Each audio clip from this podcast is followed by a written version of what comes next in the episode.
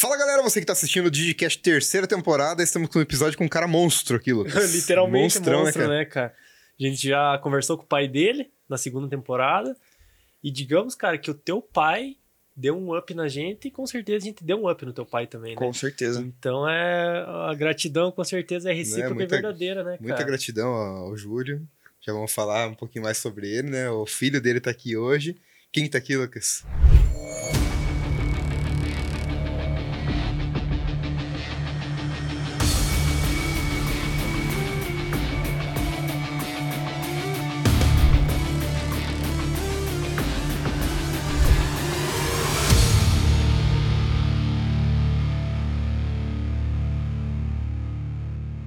Hoje tá aqui o Gabriel Luckman, cara. Irmão, obrigado por ter vindo, cara. é nóis, obrigado do convite. O Gabriel, que é atleta fisiculturista e atualmente é aluno de nutrição, né, cara? Exato. É? Exato. Conta pra gente aí quem não te conhece. Quem é você, Gabriel? Eu sou o Gabriel. Eu hoje tenho uma, uma história bem legal que vai ser a história que eu vou contar para vocês de uma questão de superação. Me tornei atleta de fisiculturismo, escolhi levar isso pra vida. E hoje estou cursando nutrição, né? Pensando aí na, na questão do futuro. Então, a ideia é trazer bastante conhecimento para esse pessoal e atingir bastante esse público de quem quer emagrecer, quem quer ganhar massa e talvez desvendar alguns mistérios que tem na cabeça da maioria de vocês sobre alimentação, enfim. Show de bola, cara. Isso. É muito legal receber você aqui. Como o Lucas falou, a gente entrevistou teu pai ali. É, tem muito conteúdo, teu pai, cara. Caramba. Gerou muito conteúdo na rede social. E como você falou, uma história de superação para você, né, cara? Entrar Sim. nesse mundo do fisiculturismo, né? E agora, acho que o que o pessoal quer saber por que, que é uma história de superação, né? Se quiser já começar contando pra galera por que, que é uma história de superação, seria interessante. Cara, essa história, ela se inicia quando eu tinha mais ou menos 8 anos de idade. Eu era, era bem novo. E se inicia essa história e ela vai terminar quando eu tinha 105 quilos, que foi o ponto máximo onde não deu mais para continuar e eu, foi quando eu decidi mudar. Então, oito anos de idade, eu tinha alguns hábitos, como por exemplo, é, a questão de socialização. Tô, sempre que eu ia socializar, era comida, com jogar videogame, com os amigos e tal. Então, por exemplo, todo final de semana eu tava lá, passava o dia inteiro. Essa era a diversão da semana, eu com meu primo. A gente passava o final de semana inteiro com a bunda no sofá, jogando videogame, tomando refrigerante e comendo salgadinho. Meu Deus. Aí você me pergunta o seguinte: o problema é o refrigerante com o salgadinho com jogar videogame? Cara, até pode ser, mas não é o conjunto completo. O problema é você fazer isso repetidas vezes durante o final de semana, final de semana, final de semana, às vezes até como uma válvula de escape, que era o meu caso. Então, a partir de um conjunto de hábitos errados, eu comecei a engordar e ali perto dos 11 anos de idade, eu já era bem gordinho e eu mudei de colégio. Quando eu mudei de colégio, aconteceu uma coisa interessante que é assim, a gente está num meio social onde a gente conhece as pessoas, a gente uhum. tem ali um círculo social é, que a gente está acostumado. Quando a gente muda, a tendência do ser humano é, você tem o seu grupinho, chegou uma pessoa nova, a, te, a sua tendência é não se socializar tanto com aquela pessoa, uhum. não acolher ela. Pelo menos isso é o que deveria ser, mas não é o que acontece. Partindo disso, eu entrei numa num círculo de bullying que eu comecei a sofrer nesse colégio, que foi algo que pesou muito assim para minha mente, e eu passei muito tempo passava noites chorando e pensando nisso. E eu acabava pensando em como eu ia mudar, mas eu não chegava a um ponto. Eu sempre ficava num ciclo vicioso de eu vou lá, tento fazer alguma coisa, tento fazer dieta, tento fazer é, arrumar minha alimentação, não consigo. E aí voltava pro começo. Qual que, que, que era o começo? Eu me afundava na comida e voltava tudo de novo. Chegava um ponto que eu falava, não, agora vai. Daí passava um pouco, agora não foi. Entendeu? Eu acredito que muitas pessoas passam por isso e é algo difícil de quebrar. Mas quando você quebra pela primeira vez e você entende como todo esse processo funciona, fica mais fácil. Então, isso é uma, uma dica para você aí que está assistindo. A partir do momento que você quebra esse ciclo, e eu já vou explicar para vocês como quebrar esse ciclo, se torna mais fácil, acaba se tornando mais fácil. Então, passada essa fase, sofri muito bullying, tive algumas tretas na escola, sabe? Aquela, uhum. Aquelas briguinhas uhum. que sempre tem. E, e chegou um momento, quando eu tinha 11 anos de idade, né? É, foi a primeira vez que eu tive contato com a academia também, que aconteceu isso por incentivo do meu pai. Ele sempre me levava, ele e a mãe, né? É, me levavam no judô, me levavam para fazer futebol e essas coisas. E mas eu nunca acabei me identificando com nada disso. Eu fui me identificar na academia, mas não foi quando eu entrei. Quando eu entrei na academia, a primeira coisa que eu falei, pai, eu não quero nunca mais voltar aqui. Eu saí no outro dia voltando assim, cheio de dor, cheio. Por que, por que, eu tô fazendo isso? Por quê? Não, não via sentido nisso. Aí, aí que entra essa questão do incentivo da família de estar tá ali em cima falando para você, vai, e vai, e vai, e vai, até um momento onde você vê alguma diferença e você vê um sentido naquilo que você está fazendo.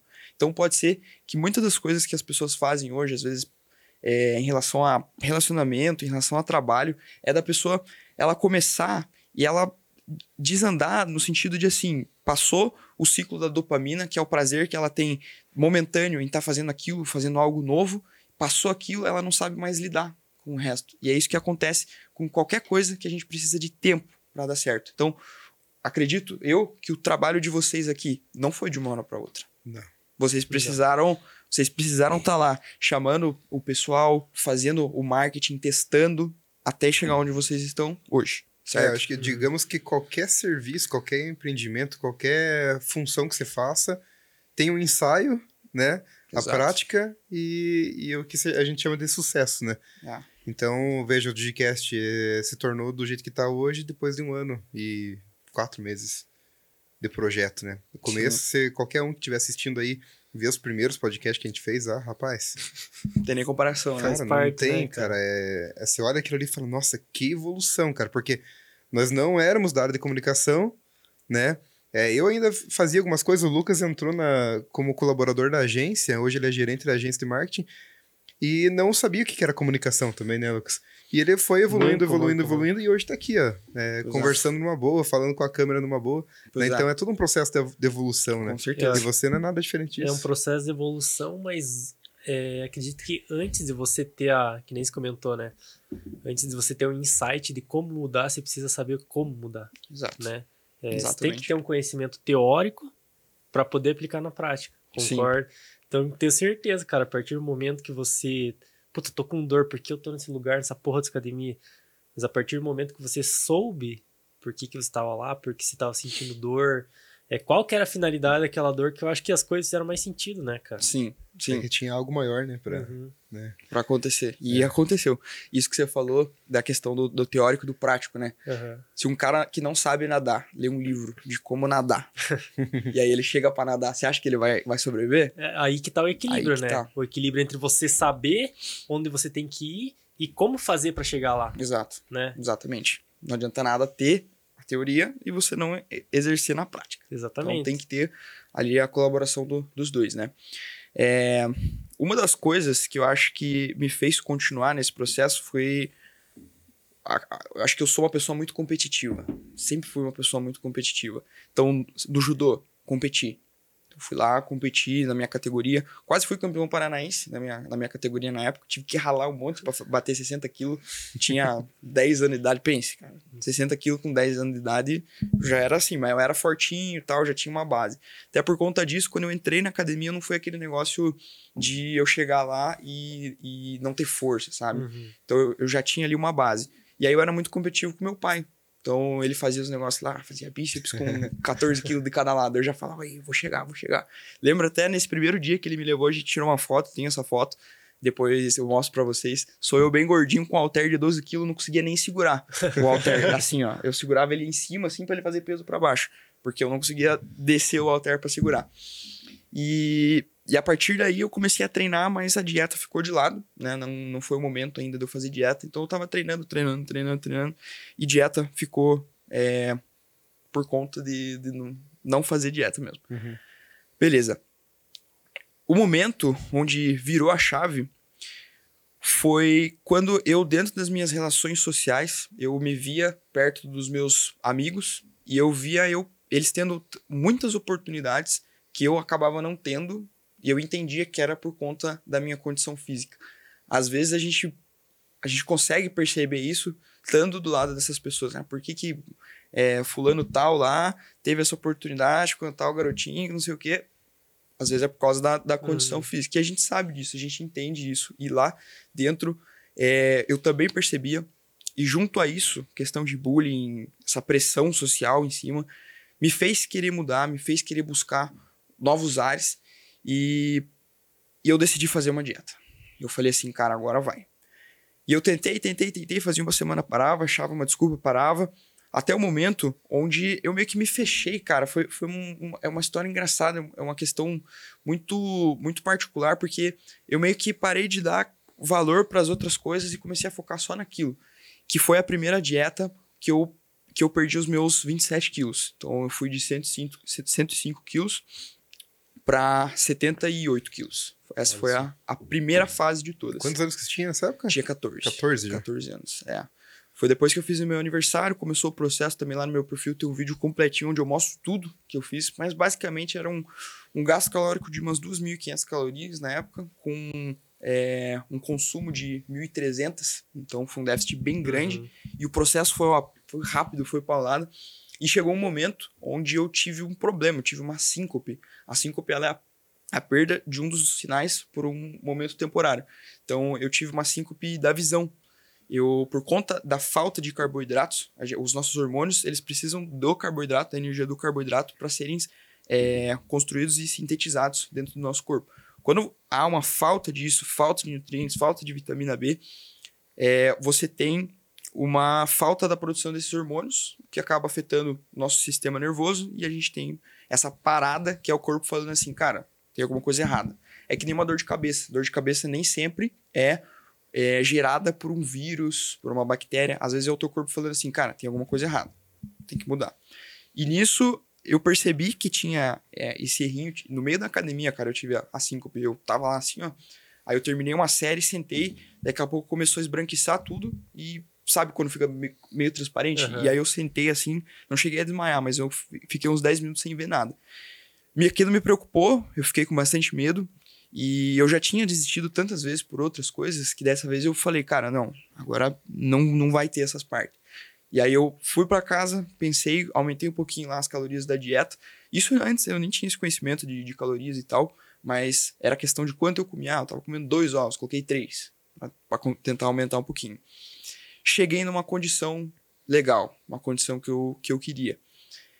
Isso eu tinha é, ainda 14 anos, ia fazer completar 15 anos nesse ano. Quando eu terminei essa dieta, era janeiro, faço aniversário em junho. Quando chegou em junho, chuta quanto que eu tava pesando. Então eu fui para 78, em junho eu tava pesando quanto? a questão, eis a questão. Mas ganhou, perdeu? Aí, aí começou a montanha russa. Hum. Chegou no 78, eu engordei de novo. Eu engordei de novo e subi até 87 quilos. Uhum. Isso é por conta de eu ter feito essa dieta por muito tempo e. E. E assim, não vira algo dentro da gente, não vira um hábito, sabe? E eu deixei, deixei me levar. E eu subi depois para 87 quilos de novo e teve que começar de novo mais um processo e tal. E depois que eu subi esse peso de novo, eu fiz mais um, mais um processo de dieta onde eu perdi peso de novo, um processo, projeto, um processo bem, bem duro. E foi aí que eu decidi competir. Eu, desde o começo, eu acompanhava Renato Cariani, canal da Max Titanium, esses caras, e eu tinha muita paixão pelo fisiculturismo, e cada vez mais eu fui desenvolvendo isso. Então, paixão pelo treino, paixão pelo processo e tal, por secar, enfim. Mas daí na, na academia, quando você praticava ali, você tinha ter um instrutor certinho para essa tipo de atividade. Pra esse tipo de atividade. Cara, na verdade não. não. Na verdade não. O meu maior instrutor, meu maior professor foi sempre o, o meu pai. Sempre teu pai? Sim. Olha ele, que, que exemplo, cara. Ele que me ensinou tudo não dentro tinha da personal, nada lá. Até tinha, mas e, e eles ajudavam um pouco, mas às vezes você você quer seguir sozinho sabe? Uhum. E, e aí, com o conhecimento que eu fui adquirindo desses vídeos e tal, estudando sempre bastante periodização e tal, eu tomei esse rumo sozinho, entre aspas, né? A partir do conhecimento que o, que o pai me ensinou. E aí me surgiu essa vontade, né? Do fisiculturismo, de eu olhar os caras lá, olhar o Mister Olímpia, que é o uhum. campeonato mais famoso que tem. E, cara, eu olhava para aquilo lá e ficava assim, ó como que o cara chegou num ponto desse, como que ele fez, é. E eu vi aquilo e eu falava, é possível, mas eu não sei como fazer. Todas as dietas que eu tinha feito até aquele momento antes de eu subir no meu primeiro campeonato, eu tinha feito por conta. Então, pesquisei lá, vi o que, que dava certo, testei, fui lá e fiz. Mas, quando chegou pro campeonato, eu falei, cara, eu já tentei e vi que eu não consigo chegar aqui. Aí, o que, que eu fiz? Eu busquei um profissional. Uhum. E isso é uma coisa que também, uma dica para todos vocês que estão assistindo, se vocês querem fazer uma, uma dieta de verdade, se vocês querem ter resultados de verdade, vocês procurem um profissional, porque ele vai te dar uma visão que você não tem. Inclusive, é, várias coisas que eu aprendi é, com isso, isso venho aprendendo agora cursando nutrição. Então, eu desenvolvi essa paixão e decidi, cara. Falei, agora vai, agora eu vou, vou competir. Eu quero realmente subir no campeonato de fisiculturismo. E essa preparação começou ano passado, em abril. Então, eu cheguei lá pro, pro nutricionista, Nutri, o Gui Carvalho, um abraço para ele, que foi um cara que me ajudou e me ensinou muito do que eu sei. E, cara, começou esse processo assim. Então já era uma época que eu tava treinando bem, né?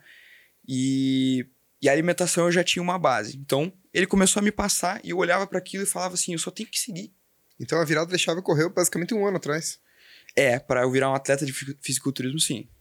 Pra virar um atleta de fisiculturismo e, cara, investir nisso uhum. foi ano passado. A dieta que foi a a virada de chave. É, você, foi o que me é. mostrou meu potencial. Mas eu... você acredita que o teu biotipo acabou atrapalhando um pouquinho nesse. Para você chegar a. Sei lá, não sei se teve um atraso nessa tua dedicação? Você acha que o biotipo atrapalhou um pouquinho ou foi só a força de vontade mesmo que surgiu de, de repente e você começou a fazer mesmo? Cara, com certeza o biotipo ele atrapalha um pouco. Eu vou explicar para você por quê. Existem três tipos principais de biotipo. Tem o mesomorfo, o ectomorfo e o endomorfo uma forma simples pra gente, que a gente olha para as pessoas aí e a gente consegue identificar. O endomorfo é o cara que sempre foi magra, sempre foi magro, teve uma estrutura magra, tem dificuldade para ganhar massa e facilidade para perder gordura, perder peso. O mesomorfo é o cara que está entre o endo e o, e o ecto. O, o endomorfo é o cara que tem muita facilidade de ganhar gordura e de, de, ganhar massa e de ganhar gordura. Então, ele tem esses dois pontos muito em alta. E o mesomorfo ele é um equilíbrio. Uhum. Ele nem, nem fede uhum. nem cheira direito. Mas, no meu caso, eu sou mesomorfo. Tem um teste legal, inclusive se vocês quiserem fazer, uhum. que é o teste do pulso. Faz assim no seu, no seu pulso. Cara, eu nem preciso, bicho. Você sabe já qual é o seu? Né? Mas então, ó, o seu eu garanto que se você fizer, vai dar sobra. Vai dar sobra do vai. dedo. Ó, sobrou bastante. Ectomorfo o seu fecha certinho, é. então você. Sobe um pouquinho só. Você é mesomorfo, você tem o mesmo. Sabe por que eu falo isso, cara? Porque é bem isso. Não parece, mas eu treino. não parece, mas eu treino. E assim, cara, eu demorei um ano para ganhar 10 quilos. Óbvio, massa magra e gordura também. Até que chegou uma hora, cara. Por isso que eu perguntei da dieta. Chegou uma hora que eu falei, cara, ou eu faço o troço certo pra, pra dar resultado certo. Sim. Porque sozinho não dá. A gente vê aqueles negócios de dieta na internet, cara um milhão de pessoas falando um milhão de coisas diferentes, né? Sim. Eu fui atrás de um Nutri faz uns, uns seis meses. Cara, é um negócio que assim, é, não, não consegui seguir, sabe? Tipo, não faço dieta hoje. Sim. E, e eu sei que se fizesse, o resultado ia ser muito diferente. Só que por que, que eu não faço hoje?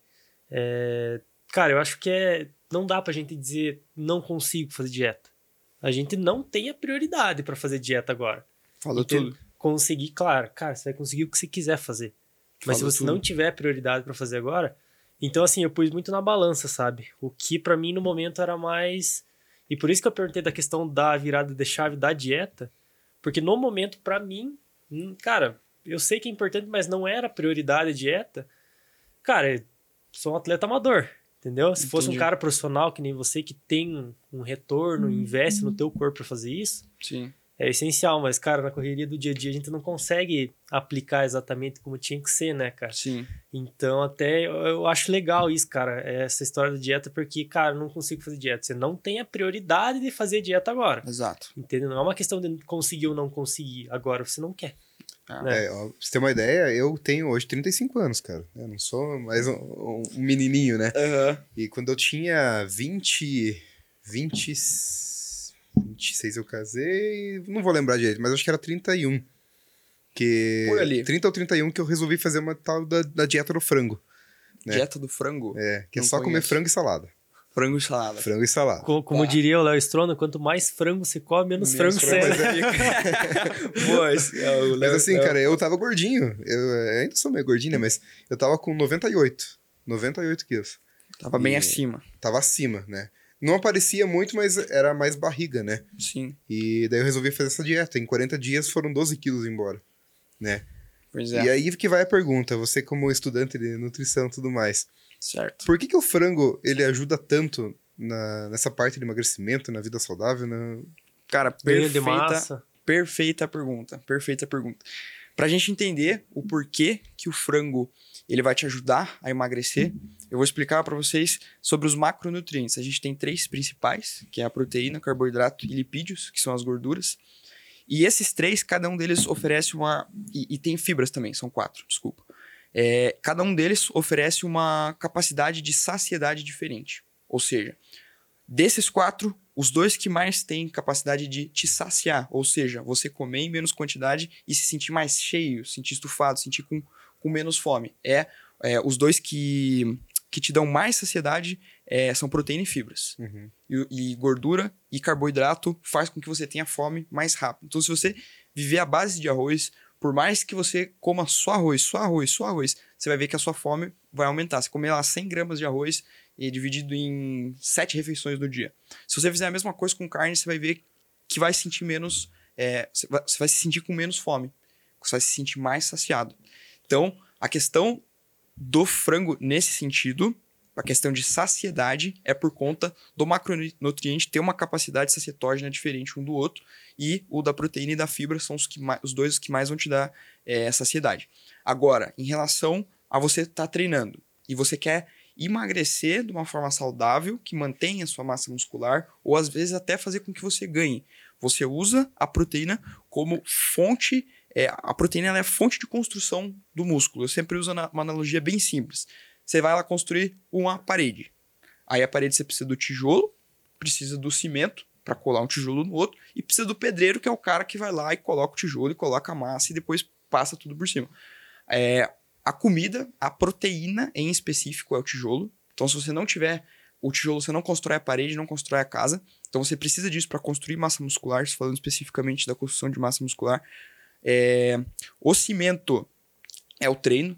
Se você não treinar, você não tem liga para jogar esse tijolo lá e construir o seu músculo. E o pedreiro é você. É você que vai estar tá lá todo dia, tendo a constância de estar tá treinando e tendo a constância de estar tá comendo o que precisa. Então, essa é uma analogia bem boa para as pessoas terem essa noção de como construir massa muscular, né? Então, você me perguntou do frango. Por que, que ele te dá essa capacidade? ele tem, de todos os macronutrientes, a, o, o carboidrato e a proteína, eles são os dois menos que têm calorias por grama. Então, eles têm 4 calorias por grama. A gordura tem 9. Então, é, quanto mais quantidade você come, em gramagem, menos calorias você tem do que, por exemplo, se fosse uma gordura uhum. ou algo do tipo. Então, você consegue consumir em maior quantidade por mais tempo e tendo menos calorias. Então, é basicamente isso. Que massa. E, cara, é real que a galera fala que. Que nem eu brinquei do Léo Strong agora, né? Mas o que te faz crescer não é necessariamente o treino. É o pós-treino, o descanso, alimentação. Tá. Digamos que assim, ó. O que vai fazer você ter a hipertrofia tá essencialmente ligado ao treino. Se você não treinar, não tem como você ganhar massa muscular.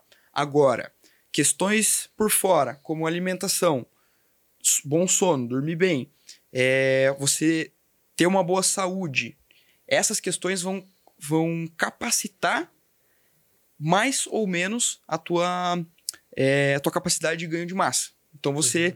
pode ter um aproveitamento de 100% disso, dormindo bem, comendo tudo o que você precisa, tomando água direito. Ou se você errar em um desses três pontos, você vai ter uma menor capacidade. Entendeu? Uhum. Então você não vai aproveitar aquilo, o 100% do que você poderia diante de um treino. Entendeu? Entendi. E às vezes as pessoas acabam se desanimando por causa disso, né? Tipo, você vai lá, treina, treina, treina, treina, treina, treina, não evolui em carga, não progride e não ganha massa. Uhum. Mas espera aí, eu tô treinando. O que que tá acontecendo? não, eu não precisava só treinar, na verdade tem esses pontos por trás. Uhum. Alimentação, então se você não estiver batendo a sua quantidade de proteínas, você não vai ter 100% de aproveitamento da hipertrofia que você está tendo no treino. Se você não consumir quantidade de carboidratos ideal, você vai estar tá, é, não tendo a tua capacidade máxima de, de rendimento no treino, então você não vai conseguir colocar cargas que você conseguiria, né, uhum. se não fosse, e o teu processo de hipertrofia vai ser mais lento. Uhum. Então, você fazendo da forma errada, um lugar que você chegar em, em, em um mês, você está levando três meses para chegar. Quantas vezes por semana você treina? Cara, hoje eu tô fazendo um ciclo de três dias de treino e um dia de descanso. Uhum. Então foi algo que eu com meu meu treinador, Gê Furtado, um abraço, Giazão, a gente combinou, conversou e se encaixou muito bem, né? Então não importa se é segunda, se é terça, se é domingo, se é sábado, 3-1. Aí, aí eu vou fazer, repetir uma pergunta que o, o Rafinha Bastos fez no, no podcast dele pro Cariani. Bomba, bem. Cara, se eu treino a mesma quantidade de dias que você, por que que eu não tô do teu tamanho? pelo tempo que eu tô fazendo a mesma coisa. Pelo, e... pelo, pela constância. E pela rotina que você tem diferente da minha. Com certeza. Hum. Isso também influencia muito. Aí, aí, entra um ponto, você falou essa questão de rotina, né? E eu, eu tenho muito contato com amigos meus, que às vezes a gente troca ideia, conversa sobre isso, e, e, eles falam exatamente isso. Cara, como é que eu vou encaixar na minha rotina treinar? Olha aqui, ó, eu tô estudando, eu tô trabalhando, eu tô fazendo isso, isso, aquilo. Cara, onde é que eu vou encontrar? Aí, eu sempre falo para as pessoas que assim, ó, quando a gente quer alguma coisa na vida, isso para tudo, né? Mas pensando especificamente nessa linha, a gente tem que começar a mentalizar aquilo. Então, quando você começa a mentalizar, às vezes, diante de algumas propostas de, de coisas que vêm acontecendo na vida, ah, por exemplo, você está lá na faculdade e você conseguiria jogar essa faculdade de noite, que você ia conseguir juntar com alguma outra coisa e ia te liberar um espaço na manhã. Só que se, se essa oportunidade de você jogar a faculdade para de noite você deixa passar, como aquilo não era prioridade, você não estava mentalizando, você vai deixar aquela oportunidade passar e não vai conseguir encaixar ali. Uhum. Agora, quando você, de alguma forma, tá sempre com aquilo na cabeça, pensando, cara, como eu vou encaixar, como eu vou encaixar, como eu vou encaixar, uma hora surge uma oportunidade e você é, consegue aproveitar ela. Uhum. Não sei se deu para entender bem sim, o que eu quero sim, dizer. Sim. Uhum. Faz sentido. Faz Entende? sentido porque é muito mais do que do que, cara, treinar vontade, uma coisa. Né? A vontade, né? Treinar uma coisa, treinar bem e ter uma rotina é, certa é outra, né? É. Então é exatamente isso mesmo, né? É, eu vejo por mim, né, cara? Eu parei, cara. Parei total. Depois que, que meu filho nasceu, cara, quatro anos atrás, eu parei de correr, corria, fazia bicicleta, jogava bola. Parei total, cara. Por é. causa da rotina, né? Mas eu tenho certeza, se eu querer fazer o negócio, eu vou ter que Dá achar um, um tempinho e vou lá dar um jeito, Outra né? Outra um coisa que eu acho que é importante pra caramba, que é ambiente, né? Com certeza. Porque, que nem se falou lá no começo, cara, se mudou é, ambientes e, e, e, e, companhias, então é muito difícil você querer manter uma rotina saudável saindo com uma galera que só sai para comer lanche, pizza. É. Não tem uma constância, né? Se sente meio deslocado e, consequentemente, vai acabar não fazendo, né, bicho? É, o Renato Cariani comentou no, no podcast lá do, do Flow uhum. que para algumas pessoas, a diversão da semana é sair no final de semana para beber uma cerveja. Uhum. A gente que, que é fisiculturista, bodybuilder, no, a nossa maior, nosso maior prazer é ir mandar um treino pesado e sair destruído. Sair tremendo. As, as, pessoas, as pessoas que olham de fora devem me olhar e pensar, não, os caras são malucos, né? Eu entendo quando o pessoal fala que bodybuilder é maluco, cara, porque realmente parece. Não, é, a é. gente teve o prazer de assistir o episódio gravado pelo Babycast Sports aqui, que é um cliente nosso aqui da, do, do estúdio.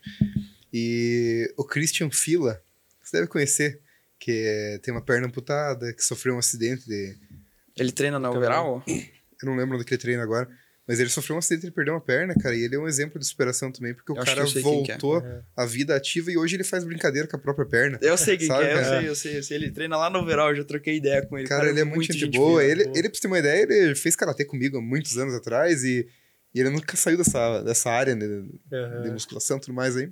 E é um exemplo, cara, um exemplo. O diretor aqui, o Tatá, ele chorou aquele dia assistindo, mas é verdade mesmo, porque a história do rapaz, depois eu te passo o link para quem tá assistindo também, a gente vai passar o link Dá aí. na descrição, né? Porque, cara, é um exemplo, cara. Uhum. Mas agora indo pra tua vida profissional, cara. Certo. Pros campeonatos ali. A gente já viu que você é um exemplo de superação, que você tem uma inteligência emocional forte pra caramba sim, pra sim. seguir nessa vida.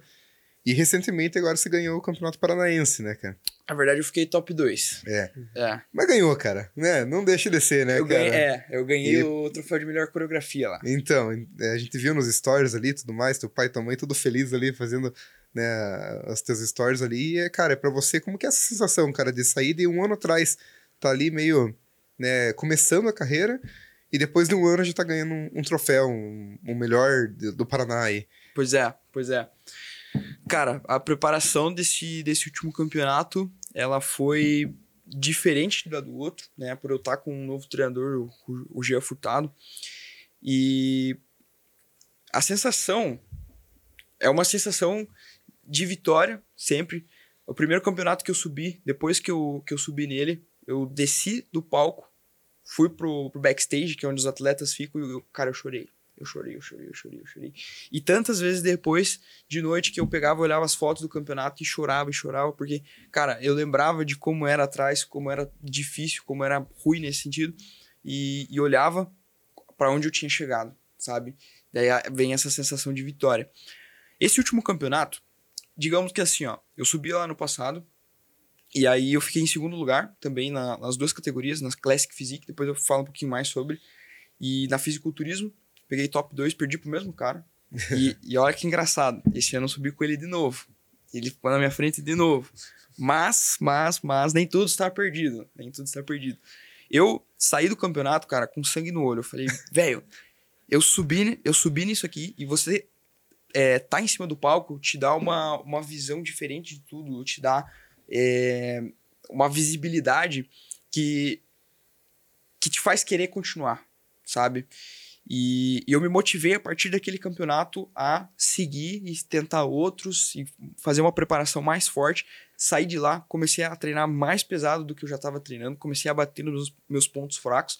Até fiz um vídeo lá no TikTok esses dias analisando meu físico, eu falei que minha perna era um ponto fraco, muito fraco. E, e aí eu vim batendo e melhorei. E, e cara, ter subido lá na, nesse último campeonato e ter ficado top 2 e ganhado o troféu de melhor coreografia, todo mundo que estava assistindo lá é, depois veio, veio comentar e tal, falar dessa questão da coreografia, que foi algo que eu preparei durante muito tempo, uhum. né? Dentro do campeonato, o julgamento, ele funciona de, de algumas formas e a coreografia vale 33% da nota, que vai te colocar na posição, né? De, de primeiro, segundo ou terceiro. E nesse dia eu ganhei o troféu de melhor coreografia do campeonato inteiro. Olha só do campeonato inteiro. E, cara, foi uma sensação muito massa, muito massa. O cara que ganhou de mim realmente estava melhor, né? Eu não posso dizer que, que, eu, que eu estava melhor. Só que daí entra a questão do hormônio, né? O cara, o cara era, era hormonizado. Então, dentro ali das regras, não tem nada que diz que não pode. Uhum. Então. Até porque se tiver antidoping no, não, no evento desse, ninguém, ninguém entra. Ninguém né, ia. Exatamente. Eu ia. Você. Eu... Não, já, já chegamos lá, já chegamos lá. Eu, eu iria, eu iria. E. E foi isso, cara. Foi essa questão da sensação de, de vitória mesmo. De, do prazer de ter subido. Você tem 18 anos. 18 agora. Fez 18 quando? Em junho. Mês passado. 11. É, mês passado. É, nós estamos gravando em julho agora, galera. É. Finalzinho de julho. Então, com 17 anos, ganhar um, um troféu. Cara, jeito. já é diferente, né? Sempre foi diferente, né? Tipo. Mas por que, que ele, ele entra naquela categoria, Lucas? De subir no, no palco sem? O antidoping lá que você falou. Ah, não, exatamente, exatamente. Porque, cara, com 13, 14 anos, putz, sofrendo o bullying que você sofreu era facinho pra desistir de tudo e continuar na vida que tava, né? Pois é. Porque entra na conformidade, né, irmão? Sim. Mas, então, falando sobre peraí, isso. Peraí, peraí, antes vamos, vamos presentear o homem. Vamos, cara. Um vamos presentear o homem. Irmão. Me presentear? É, calma, galera. Pra você que tá em casa assistindo, ó. Fotopar, Fotopar Campo Largo, nosso patrocinador master do projeto são responsáveis por fazer todos os brindes dos nossos convidados aí. Personalizados. Né? Personalizadíssimo, né, cara? Então, é um orgulho pra gente aí deixar com você um brinde personalizadinho. Cara, muito obrigado. Abre aí muito pra obrigado. ver se gosta. Esse é um presente pra você, cara. Quando você for treinar, você lembra da gente, daí, irmão? Cara, o que será que deve ser isso daqui? Eu tô curioso. Cara, agradecer é. a galera da Fotopar, né? A Mário, o Maicon. Walterzinho. Tô acreditando demais no projeto, cara. Feliz, cara. Então, esse brinde personalizado, cara, é para todo mundo que participou agora da terceira temporada. É um presente nosso, como gratidão também por você estar aqui, cara. Então, espero que goste, meu irmão. Olha, Olha. só, velhinho! Mostra aquela câmera lá, Gabriel. Olha só, Digicast, Gabriel Luckman. Cara, que qualidade, velho. Cara, lembra da gente quando for, for treinar, bicho. Não, mas eu vou, eu vou usar, vou marcar vocês, quero ver vocês repostarem. Opa, show de bola. Cara, muito, muito obrigado mesmo. Esse Curtiu, é o pessoal da Fotopar? Fotopar, Fotopar. Campo Largo. Esses aí são feras. Um abraço aí pro pessoal. Como eu sempre falo, até teu cachorrinho pode ter uma almofada personalizada por eles ali. Corre lá, hein? Pode, pode. Que massa, cara. Deixa, deixa aqui no cantinho. Deixa pode deixar. Uhum. Então, cara, uma dúvida que permeia os, tchan, tchan, tchan, os confins da internet. Certo. Bicho, é possível ser um atleta fisiculturista natural sem ser hormonizado? Sim, com certeza tem. Eu vou explicar para vocês o que, que o hormônio tem de vantagem em relação ao natural. Mas o que eu quero que vocês entendam é que o trabalho vai ser o mesmo. Uhum. O mesmo. A questão do hormonizado é que, em relação a anabolismo, a gente fala, são anabolizantes, né? Existem vários tipos de hormônios, hormônios esteroides, que, é, o, que, que são anabolizantes, que vão te fazer, te garantir um ganho de massa mais acelerado, e tem hormônios de como T3 e T4, que são hormônios tireoidianos, que vão ter a função principal de tirar gordura, uhum. tá? Só que nem tudo é tão simples, né? Os hormônios têm muito colaterais e é um mundo que depois que você entra para você sair, cara, é é difícil, é difícil. Aí, é, você me perguntou se é possível. Sim, com certeza. Se quem quiser entrar lá no meu perfil e ver a, as minhas fotos do, do, último campeonato, foi uma condição onde eu coloquei completamente, natu completamente natural, sem uso de nenhum hormônio esteroide. O hormônio esteroide, é, de um jeito simples para vocês entenderem, vamos supor que você vai chegar num lugar natural em dois anos. Usando o hormônio esteroide, o seu trabalho vai ser o mesmo. O, o você dá o seu 100%, vai ser tanto com hormônio quanto natural, para você atingir um físico legal. Não adianta, vocês já, você já devem ter visto pessoas que usam hormônios que parece que o cara não, nem treina direito. Então, o cara não, não faz o trampo direito. E o trampo é fazer dieta, treinar, ter um bom descanso, ter um bom sono, se alimentar bem, e o hormônio esteroide, ele vai acelerar esse processo. Então, aonde você chegaria em dois anos, é, natural, você demoraria dois anos para chegar, você vai chegar em um ano. Ao preço do quê? Qual que é o ônus? Ao preço da sua saúde.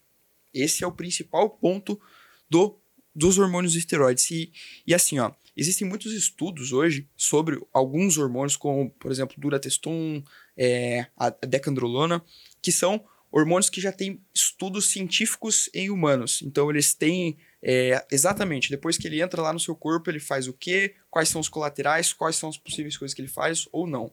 O problema é que existem várias, vários tipos de hormônios que não foram feitos especificamente para o ser humano, como a trembolona, por exemplo. A trembolona, cara, é, é uma droga de atleta e ela é uma droga especificamente, é, é a droga mais poderosa que tem dentro do meio do fisiculturismo também sendo a pior em relação a colaterais. A, como é que é? A, esqueci o nome da, da droga que eu acabei de falar. Trembolona. A trembolona, isso. A trembolona, ela, é, ela te deixa num nível de ansiedade é, onde leva a tua energia lá no alto e depois, cara, despenca, despenca.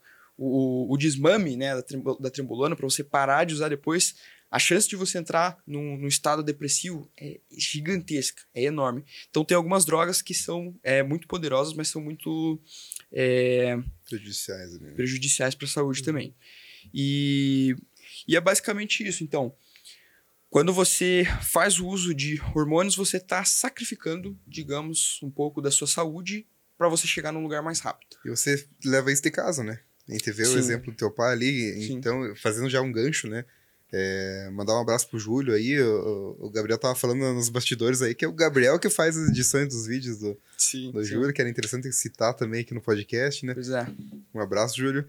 Algo e... pouco comentado isso. Algo pouco comentado na mídia, mas ó, os vídeos que estão bombando na, na, na, internet aí do Júlio. Não só Instagram, né? TikTok, YouTube, tudo, você edita tudo, né, sim, né, cara? Sim, na verdade, do TikTok ele começou a andar sozinho. Uhum. TikTok, Kawaii ali. Hoje eu, hoje eu tô é, focando bastante no YouTube e no Instagram junto com ele. Uhum. Então eu faço é, toda a parte do YouTube, todo vídeo que você vê lá, cada letra da thumb, de, do vídeo, de efeito, sou eu que faço. Uhum. Tudo eu, tudo eu. Isso começou lá de trás, né? Uhum. Há, há muito tempo.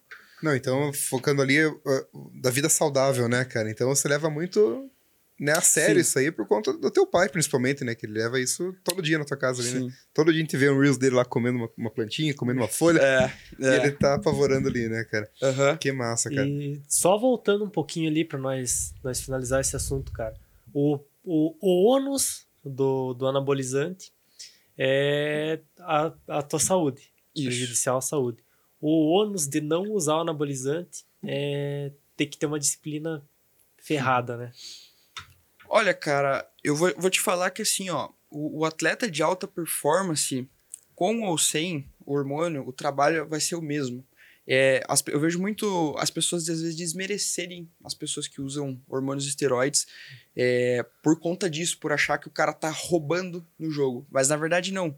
Na verdade não. Isso que as pessoas não entendem, que o trabalho vai ser exatamente o mesmo a mesma, a mesma quantidade de cardio, a comida provavelmente no hormonizado vai até baixar mais, porque chega um ponto que o natural ele precisa fazer uma dieta mais longa, porque ele tem uma capacidade de, de catabolismo, ou seja, do consumo do seu próprio músculo como energia, né, uhum. é, primária do corpo, é, que o hormonizado não tem. Então, o hormônio ele permite você ter uma preservação dessa massa muscular. Então, você consegue abaixar mais a dieta do cara e, e fazer ele secar mais. Por isso que o hormonizado você sempre vai ver um aspecto do cara na trinca. Trincado, muito seco, seco, né? Exato.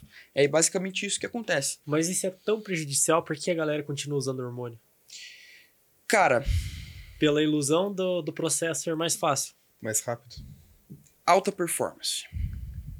As pessoas que usam hoje, sabe o Mr. Olympia? Sei. Cara, todo mundo que tá lá no Mr. Olympia não tem nenhum cara natural. Uhum. O hormônio, ele, ele pode ser sim usado como uma. É, de forma estética, para pessoas que só querem atingir a estética, mas ele também é usado e é essencial para é, atletas de fisiculturismo profissionais. Uhum. Você não chega no topo sem, sem usar nada, uhum. sabe?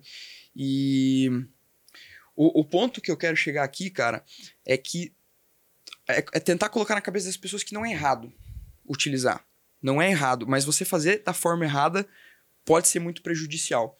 Então, por exemplo, se um cara vai fazer um, um, um ciclo desse, primeira coisa, ele vai ter que chegar num médico endócrino uhum. que vai pedir exames para você, exames cardiológicos, exames de, de sangue, para ver como é que tá o, o seu, a sua condição. Para daí ele fazer vários testes para ver se você pode usar a droga ou não. Porque às vezes tem gente que por genética, tem uma, uma disfunção de alguma coisa que é afetada a partir do aumento do hormônio no corpo. Uhum. E aí a pessoa vai lá, usa e dá cagada. Então dá tem como usar numa quantidade aceitável para o colateral não ser tão Sim. forte. Cara, tem, para você ter uma noção, a, a decandrolona, ela é usada para articulações. Então, uhum. por exemplo, se você é, um, você é uma pessoa idosa, é, principalmente mulheres, e que você tem muitas dores na articulação, cara, se você usar 10, 10 microgramas por, por dia, 10 miligramas por, por dia da, da DECA, você tem uma melhora na lubrificação das articulações, consequentemente menos dor, e uhum. o seu uhum. nível de colateral é mínimo ou quase zero. Uhum. Então, assim, cara, não é o, o inimigo, sabe? O inimigo é o carinha que tá lá falando que, que não, usa, ó, compra uhum. aqui, ó, tá lá na academia. É a forma como a galera usa. Exato, é. exato. Entendi. Você buscando conhecimento e informação profissional não tem é, digamos, problema. Problema vai ter. É aquilo mas... que a gente já falou no outro podcast, até com a Fran lá, cara. As pessoas vão muito na onda da internet, né, cara? Sim. Tudo que tá ali, cara, que nem o Lucas falou também hoje. Tem milhões de informações da internet, cada um fala de um jeito, e às vezes a, a pessoa leiga, ou sei lá, vai lá ler aquilo ali e quer executar né, daquela forma. Aí, cara, Sim. 90% das vezes tá errado, porque é. o, teu, o teu organismo não vai aceitar aquela, aquele estilo, né? Sim. Então, depende muito disso. E se é pode não ter efeito colateral, né? Você falou ali que tendo um acompanhamento médico, tendo uma Sim. usando a forma correta, pode ser não não ser prejudicial. Sim, pode ser pelo contrário, muito benéfico. Benéfico. Muito benéfico. Por que que você é natural ainda? Cara, é um, te... é um princípio teu? Não, não. Não. Aí vem a, a polêmica, né? Como vocês dizem. Uhum. Polêmica. Olha o corte. Eu não vou ser natural para sempre. Não vou ser natural para sempre. É um processo é um processo onde eu diria que qualquer pessoa que for pensar em hormonizar, ela tem que aprender algumas coisas antes. Uhum. Aprender a seguir dieta. Uhum. Por isso que eu digo, se você, se você subir num campeonato natural, você está pronto para para harmonizar porque você já sabe o processo uhum. e você já sabe as dificuldades. A maioria das pessoas não sabe. É, Existe uma coisa no nosso corpo que se chama curva de produção hormonal natural, que é a curva que todos nós homens têm. Então, o que acontece? A gente nasce e essa curva ela vai subindo, subindo, subindo até dar 21 anos. Quando ela dá 21 anos, ela vai fazer isso aqui, ó. Ela subiu, aí ela vai continuar subindo mais um pouquinho até 40. Quando chegou em 40, ela vai começar a baixar. Até a gente, até 60, 80 anos, enfim antes de chegar nesse topo da, da curva hormonal, se você quebra esse ciclo, então, essa é a quantidade de testosterona que o teu corpo recebeu durante a vida toda. Do nada você com, com 19, 20 anos, você coloca mais. Ele vai fazer isso aqui, ó. Pum, uhum. Vai lá para cima. Quando você tirar, essa curva de produção natural, ela vai ter parado aqui em cima, ó. Em vez dela ter chegado lá, ela vai ter vindo até aqui. E quando você voltar a fazer o TPC, que é a, é a terapia pós-ciclo, para voltar à produção hormonal do seu eixo, ela vai estar tá lá embaixo e ela nunca mais vai conseguir passar da onde você travou ela. Então você nunca mais, você nunca mais vai atingir o que seria o seu potencial máximo de testosterona natural. Uhum. Esse é o grande problema. Esse é o BO, né? Exatamente. É, então é basicamente por isso. Entendi. Entendi. Cara consciente pra caramba, bicho. tem que caramba. ser assim, né, cara? E tem que gerar uma polêmica. É fenômeno né? mesmo, né? e no teu ponto de vista, cara, sem usar nada, qual que é a melhor forma de secar, cara? Melhor forma de secar? É. Tá, vamos lá então. Pessoal que quer secar. A forma mais rápida não é a forma mais saudável, mas eu vou falar ela aqui. Mesmo, mesmo assim, se você for um cara muito louco, relembrando, não recomendo, tá? Mas você pegar e fazer uma hora de cardio todo dia, buscar um cardio de média a alta intensidade. Então, vou dar um exemplo disso. É, correr lá na esteira a 8 km por hora, durante uma hora. Pega a tua taxa de metabolismo basal, que é quanto você gasta de caloria parado por dia. Faz um cálculo, adiciona 500 calorias, que vai ser as calorias do seu treino. Então vamos lá, dá um exemplo. O cara tem 1.800 de basal, adiciona 500, 2.300, certo? Nisso, é, desse total, você vai começar na primeira semana tirando 500 calorias. Então, as calorias que você está usando para treinar e fazer cardio vão ser as calorias que você vai estar tá em déficit.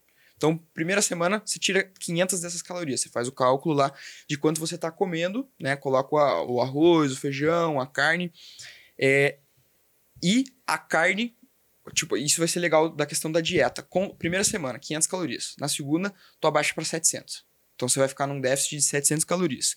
Para isso, dentro da tua alimentação, você vai buscar aumentar a sua quantidade de proteína, consumo de whey, depois explicar é, para que, que o whey serve em tudo isso, aumentar a quantidade de carne, principalmente, e começar aos poucos a baixar a quantidade de carboidrato. O que, que é carboidrato?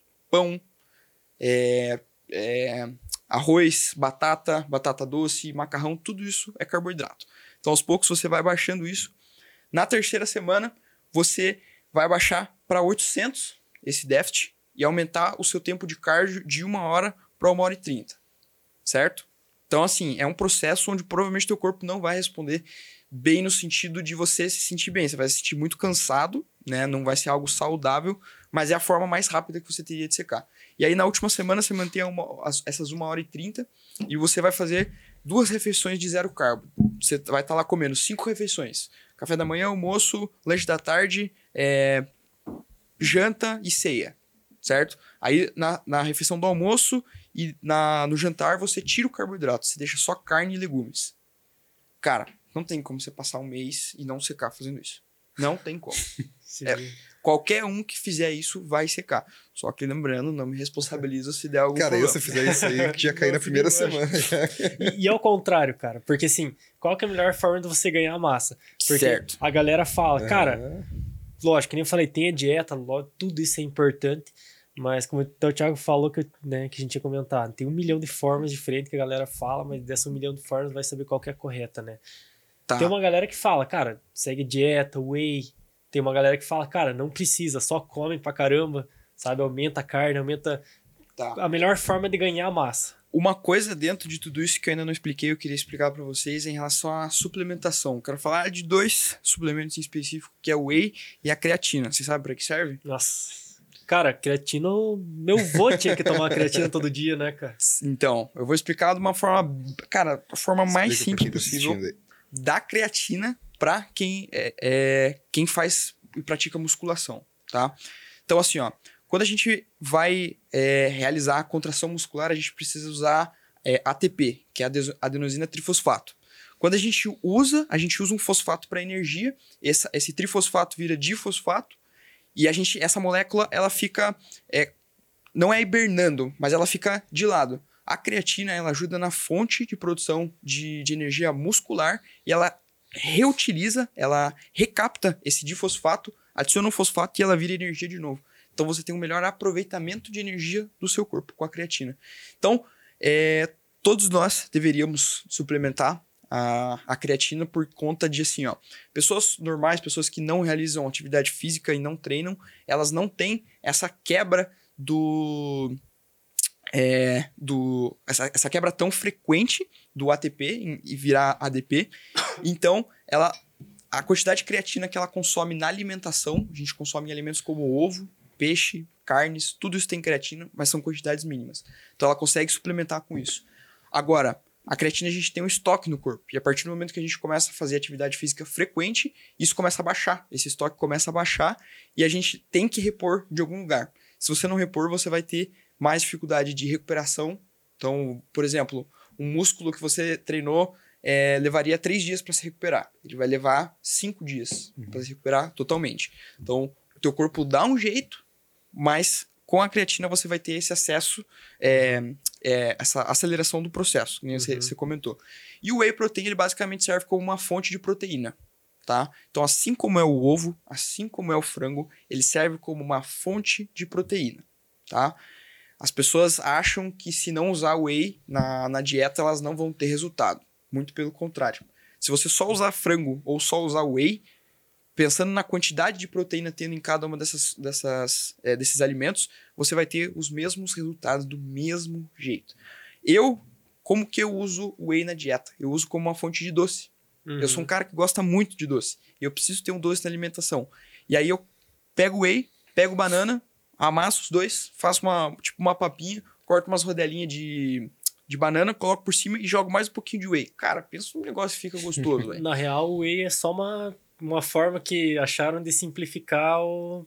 Você não precisar comer tanto é. ovo e tanta carne. Exatamente. Né? É ex exatamente isso. Se você for pegar é, a comparação de 30 gramas de whey, tem 20 gramas de proteína. Uhum. Isso em relação ao frango são 70.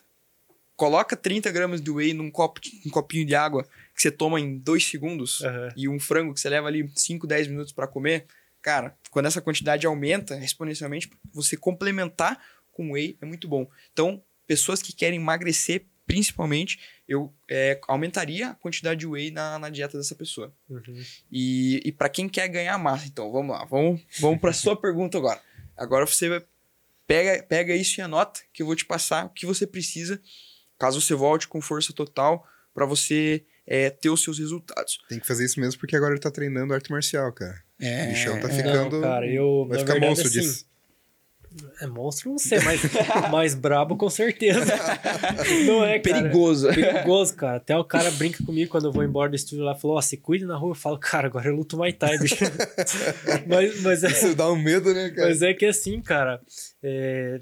acho que para você também funciona dessa forma a questão de, de, do esporte ser uma, cara, uma terapia, né? Com certeza. Nossa, velho, então, o que, o que eu senti, cara? Eu, que nem eu falei, eu treino, treino há um ano. Né? Tive uma melhora, cara, significativa, mas eu tinha e tenho ainda uma certa dificuldade com aeróbico. Né? Aeróbico. Sabe? Eu, cara, eu chego na academia, eu não faço bike, eu não faço, eu não faço esteira, nada. Eu chego lá já tá. dou uma aquecidinha arregaçando o peso. Certo. Aí que eu descobri um escape no Muay Thai. Que é um cardio. É um cardio ferrado, cara. Porque, assim, na verdade, dois motivos. Primeiro, essa parte do cardio. E segunda parte, que até, acho que eu até falei isso, não, não sei em qual episódio que foi. Acho que foi da, das meninas aqui, né? Que nós gravamos com ela, que ela né? pode. Ah, tá. É que, cara, chega uma época da vida que a gente meio que tá, tá ali fazendo tudo que a gente faz normalmente. E para não acabar caindo numa, numa rotina, você acaba, cara, eu acabo buscando coisas novas para me desafiar.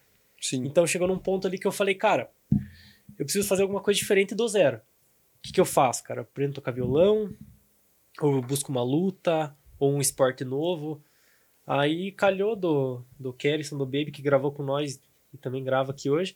o cara é lutador de MMA, né? Sim. Eu falei, cara, tesão, eu sempre curti e... Te deu um Mano, um me deu um estalo assim que eu falei, cara, eu acho que eu achei o que eu tava procurando do zero. Legal. Até porque, cara, uma filosofia minha, quando eu faço alguma coisa, eu começo a fazer alguma coisa que eu não sei, que eu não domino e que eu não faço a mínima ideia de como funciona, a gente até acaba tendo um pouquinho mais do pé no chão.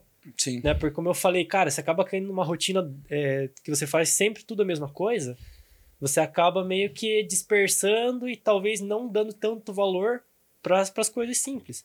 Então, a partir do momento que você pega um troço novo do zero e você fala, puta, cara, eu tenho dificuldade nisso, você começa a identificar ponto que nem você falou, puta, minha perna era fraca. Cara, meu, meu chute é uma bosta, velho. Entendeu? Ele falou, cara. É a mesma coisa da perna. Na segunda aula ele falou para mim, cara, você tem um dos melhores boxing que eu já vi, mas tem um dos piores chutes que eu já vi. Entende? Cara, isso é uma motivação ferrada pra você falar, cara. Entendeu? Tipo, né, vamos, vamos repensar aí para ver como pode melhorar. Pois então, é. eu, eu acredito que para você também essa parte de esporte é uma terapia, né, cara? Não Com é certeza. necessariamente só um, um estilo é, para ser fisiculturista, mas mexe pra caramba com a mente também, Sim, né, cara, é o momento do dia onde pode estar tá dando tudo errado. A hora que a gente entra na academia ou entra no ringue, Uhum. é o momento de você é, desligar tudo que tem ali e focar naquilo, focar em algo que Fala, você gosta. fala a verdade, mano. Se tá com, com o supino descendo no teu peito, você vai estar tá pensando em problema, cara? lascando, cara. Você só quer erguer aquela porra nem pra não cair em cima né, nem mano? lascando. Eu tô olhando assim, cara, não posso passar É, vergonha aqui, não posso exatamente. passar vergonha aqui. Exatamente, Sobe, cara. sobe, sobe, sobe. Né? É isso, cara, é isso. É isso. Falando da academia ali, então, cara. Qual que é o melhor pré-treino e pós-treino, pós-treino, cara? Falando aí. Melhor pré-treino e pós-treino? Tá. Pré-treino é qualquer coisa que seja carboidrato de, de rápida absorção. Então, por exemplo, você comeu uma banana. A banana tem um índice glicêmico altíssimo, é 99%. Você comeu 100% dela, do carboidrato, vai virar glicose no teu sangue, já vai ficar circulante e já vai te dar realmente energia Gás. gás. Então, é, uma banana, um, até arroz, até mesmo um, um arroz, qualquer tipo de carboidrato de, de rápida absorção, pós-treino. Existem estudos que mostram que a absorção. Vou dar o exemplo do fisiculturismo, que é o que eu estudo, né? A questão da musculação, que você. As proteínas que você consumiu quatro horas antes, é, quatro horas depois que você consumir, elas vão estar agentes e, e já na, na, sua corrente sanguínea. Ela precisa de quatro horas para ser processada dentro do seu intestino. Então, é, o pós-treino seria alguma coisa com proteína, tá? Então, essa, esse exemplo que eu dei do, da banana com whey ou um whey com leite, sabe? Fazer um cappuccino. Tem uma receita no perfil da, da minha mãe. Cara, o negócio é muito bom. É cappuccino com, com leite e whey. Você bate tudo assim, o negócio vira um negócio cremoso. Né? Nossa, é, é muito bom. Ou até mesmo arroz, frango. Cara, é o básico. Se, se as pessoas entendessem que é possível sim comer só arroz e frango o dia inteiro, que você sobreviveria com isso, teria todos os nutrientes que você precisa, seria tudo mais fácil. Só que a gente não funciona assim, a gente precisa de variedade. E os caras usam muito, né? Eu não entendo nada disso, você que vai explicar para nós. Diga. É, maltodextrina, dextrose, esse tipo de coisa. Cara, Usa muito, né? Tem gente que gosta é... de tomar bastante isso, antes e depois, né? É, então, a, esse tipo de suplemento as, é principalmente utilizado para quem quer ter um, um, potencial maior de ganho de, de peso, não necessariamente ganho de massa, tá? Pela quantidade de calorias que tem presente nesses alimentos, principalmente no, no hipercalórico.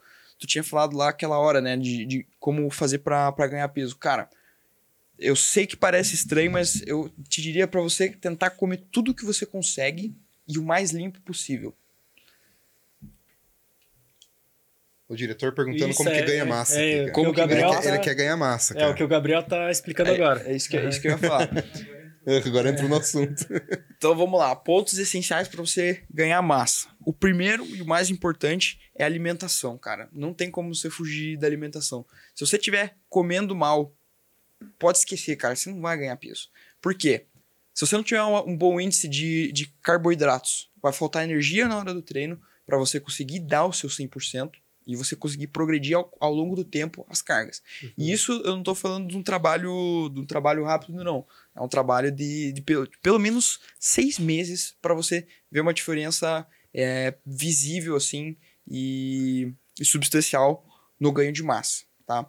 Segundo ponto, então, alimentação. Questão do, do carboidrato para você ter energia, da proteína para você ter a construção da massa muscular a partir da hipertrofia causada no treino. Se você chegar lá e fizer, é, cara, 50 séries de 10 repetições com 1 kg de bíceps, você não vai gerar estresse muscular que não vai capacitar hipertrofia, você não, não vai ter hipertrofia. É, é simples. É uhum. simples. Uhum. Então, você chegou lá num treino, eu vou dar um exemplo de, de quantidade de séries por grupo muscular, tá? Então, qualquer grupo muscular, se você fizer um total de 20 séries para aquele, aquele grupo muscular durante a semana, você já vai ter uma capacidade de hipertrofia é, muito boa e você vai conseguir aproveitar. Progressão de carga é o essencial de todos. Também essa história que vocês veem na internet de 5 de 15, 5 de 12, cara, é mentira. Não é que é 100% mentira, mas pro público iniciante, às vezes a pessoa vai olhar e vai falar: não, é assim que eu vou fazer, daí ela vai lá e faz e não dá certo. Na verdade, quando você é, entra um pouco mais nesse meio, você percebe que se você fizer isso com uma carga já alta, no meio do treino, onde você já está aquecido, tudo bem, fazer 4 de 10, fazer 4 de 12. Agora, você fazer o treino inteiro, todos os exercícios assim, não vai dar certo. Então, é, listinha de treino para quando você for fazer qualquer exercício, progressão de carga. Você vai começar com a carga, onde o objetivo é você pegar o trilho do movimento. Vamos dar um exemplo do supino. Você pegou lá o supino, cara, você pode fazer o supino assim, você pode fazer o supino assim, você pode fazer o supino assim. O que, que é o trilho do movimento? É você pegar a parte correta. Tá? O que, que seria um supino na parte correta? Cotovelo apontando para baixo, você vai descer abrindo e não precisa fechar lá em cima. Você vai descer aqui e aqui. Você fez 15 repetições para sentir o trilho do movimento, bem leve. Você não precisa chegar à falha nem perto da falha. Segunda série, 12 repetições. Essas 12 repetições você vai fazer e você também não vai atingir a falha, mas já vai ser uma carga de trabalho. Já vai ser uma carga que, se você fizesse 15, você ia falhar. Mas você faz 12 buscando essas três, deixando essas três na reserva. Próxima série, 10 repetições. Essas 10 repetições você vai fazer igual a última, como se você fosse fazer 12, uma carga para aguentar 12, mas você faz só 10, você para um pouco antes. E aí a última série você busca de 6 a 8 atingindo a falha. Por que não atingir a falha em todas? Em todas?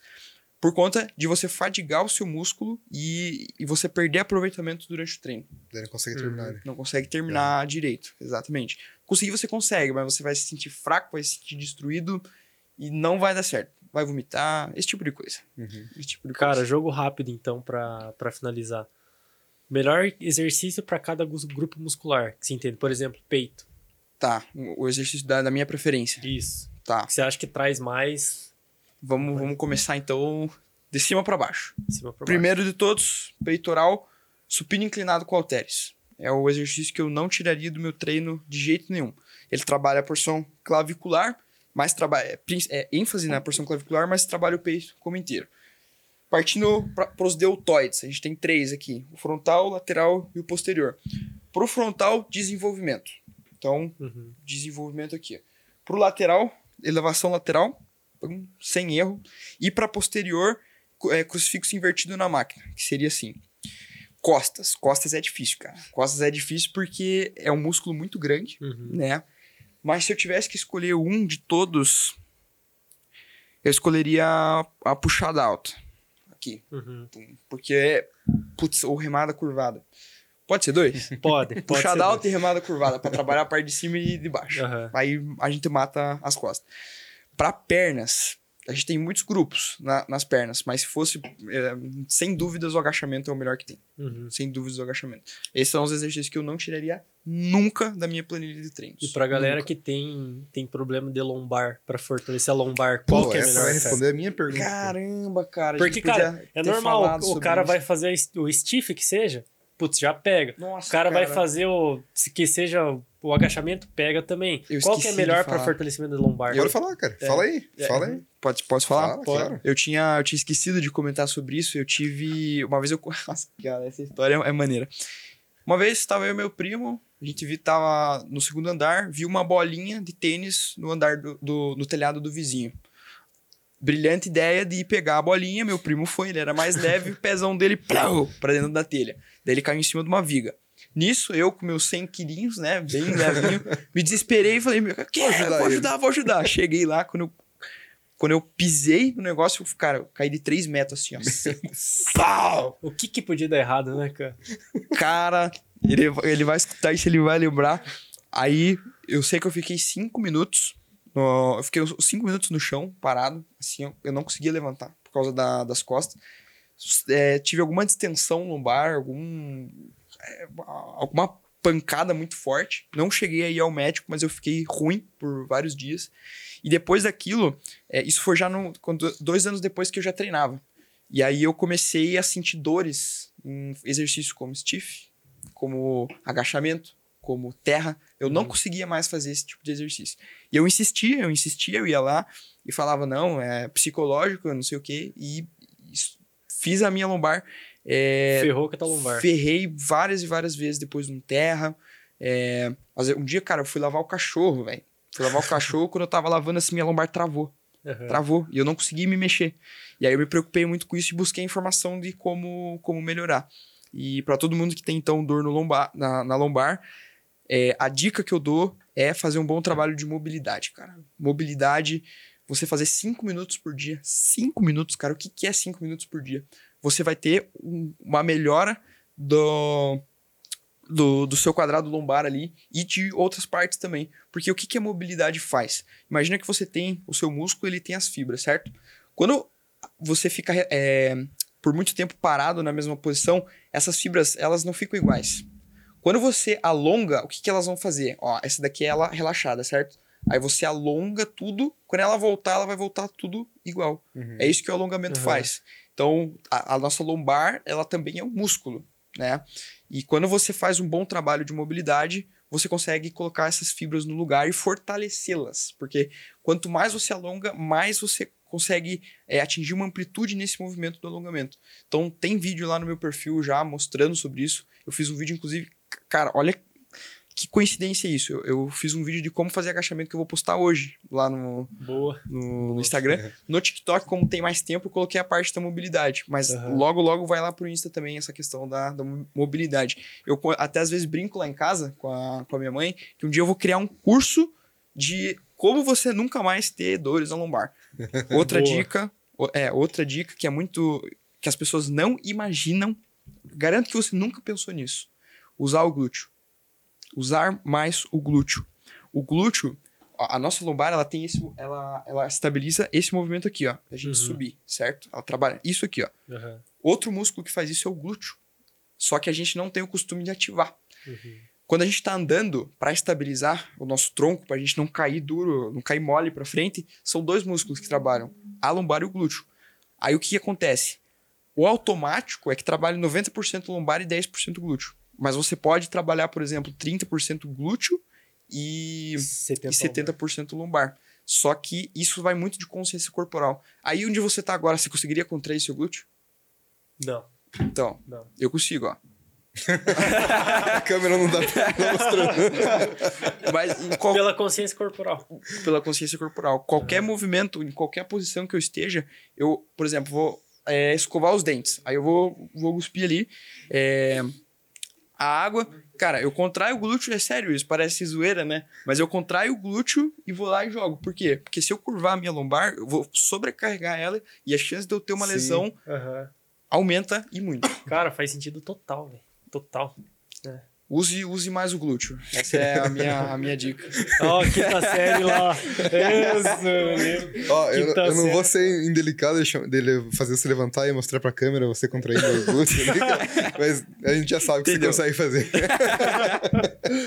mas, cara, muito, muito conhecimento, né, cara? Quinta série depois aí vai ser. Como que é o nome do teu personal mesmo? O Jean Furtado. Jean, Jean, um abraço, Jean. A gente já conversou com você aí, daqui a pouco você tá aqui, hein, cara? Verdade. com a gente. Verdade. É isso, é aí. isso aí, cara. E você aprendeu muita coisa com ele, né, cara? Muita coisa, cara. Cara, Essa fera, questão né? de treino aí, de um ano pra cá, aprendi muita coisa nova com ele. Show de bola. Cara, a gente agradece muito a presença aí. Eu que agradeço. Cara, show de bola. Valeu, muito obrigado por tudo. É isso aí, Pela cara. oportunidade de estar aí falando pro pessoal, contando um pouquinho mais, dividindo mais a experiência. E pra, pra, as pessoas que estão assistindo, cara, deixa uma mensagem pra quem quer começar nesse mundo aí, cara, do fisiculturismo. O que, que a pessoa tem que fazer já de cara? Tá. Se você é uma pessoa que quer competir, você tem a, a vontade, vou, vou falar especificamente para esse público, público que é o público que, que mais me acompanha e que eu tô sempre lá ajudando. Só não desiste, cara. Eu sei que parece é, superficial falar isso, mas o resultado ele vai vir com o tempo. Eu levei 4, 5 anos para perceber que eu tinha um físico competitivo, eu tinha um físico que era possível é, eu subir num palco. E eu levei 5 anos para perceber isso, tá? Então, se você tem esse sonho, se você tem essa vontade, só continua, cara. Não para. Não para. É que a gente Essa costuma é a falar mensagem. na agência, né, cara? Só faz. Só faz. Só Tem uma faz. ideia, só faz. Né, Lucas? E falando em agência, segue lá a agência de Juin nas redes sociais, em todos os cantos da rede social. É, Cristal.podcast, que é a nossa produtora do Shopping Cristal, e nossos patrocinadores, né, Lucas? Cabanas Lanches, Fotopar e a Nova Época também, né? É, a gente sempre fala que é muito grato, né, por todo mundo que... Tá acreditando, que, né, cara? cara acredita Não. e apoia no projeto, porque, cara, a gente faz isso para quem tá, tá do outro lado consumindo, né? E ninguém é grande sozinho, né? Então, não só os patrocinadores, mas todo mundo que de alguma forma ajuda né, agradecer você também, Gabriel, né? Porque quando a gente tava gravando lá no Cristal, o Gabriel tava junto tava na, lá, nos é. bastidores. a galera da equipe também, os bichos são fera demais. Eles queriam ver né? a, a, bunda do, do, Gabriel contraindo ali, mas não deu certo. Aí, deixar, não vai dar certo. Se cara. deixar gravando depois aqui, já era. é, o Juliano já ficou ah, tudo. É. Bom, mas, gente, obrigado por tudo, por todo mundo. E, cara, você faz parte da nossa história também, irmão. Primeiro de muitos que você vai, ser. Esse é o episódio Amém. 42. Dois. 42, cara. 42. Então é, é vai ficar registrado. Vai, vai ficar daqui registrado. Daqui uns tá lá no Flow, daí se lembra da gente. É. Ou, quem sabe, quem sabe. Quem daqui sabe, uns dias nós batemos de frente com o Flow, né? É, vamos lá dar umas porradas mesmo. É isso aí, cara, é isso aí. Tem que, é tem que acreditar. Tem que acreditar, tem que acreditar né, cara? É isso aí, galera. Pra você que ficou até o final, muito obrigado. Segue todo mundo nas redes sociais, segue o Gabriel lá também, segue o Júlio e segue a mãe dele, como que tá a arroba também? É arroba Simone Luckman. Simone Luckman. Fácil de encontrar. Ela disse que. Eu, eu tava vendo uma. Agora, voltando um pouquinho. o cara não esquece. Rebobinando. Ela disse que você foi uma inspiração para ela, hein, cara? Eu fiquei sabendo. Pois é, pois é. É, ela, ela, ela mudou muito depois de, de ver meu processo. Inclusive, nessa última preparação, ela, ela fez o, o processo, de, processo de finalização comigo. Que ela massa. fez a, a super hidratação, que é você tomar de 8 a 12 litros de água por dia. Nossa. E aí depois você tira e toma 500 ml num dia. Nossa. Aí o teu corpo tira toda a retenção, assim. Ela fez isso comigo e, e ainda tava lá gritando por mim. Então, Nossa, eu, só, eu tenho muito a agradecer, assim, pelo apoio que, eu, que eu recebo dos meus pais. Mãe e pai é mãe e pai, mãe né, pai, cara? A mãe tá toda felizona é. aqui nos bastidores, né? É, é muito massa isso, cara. Muito um abraço, massa. galera. Até a próxima.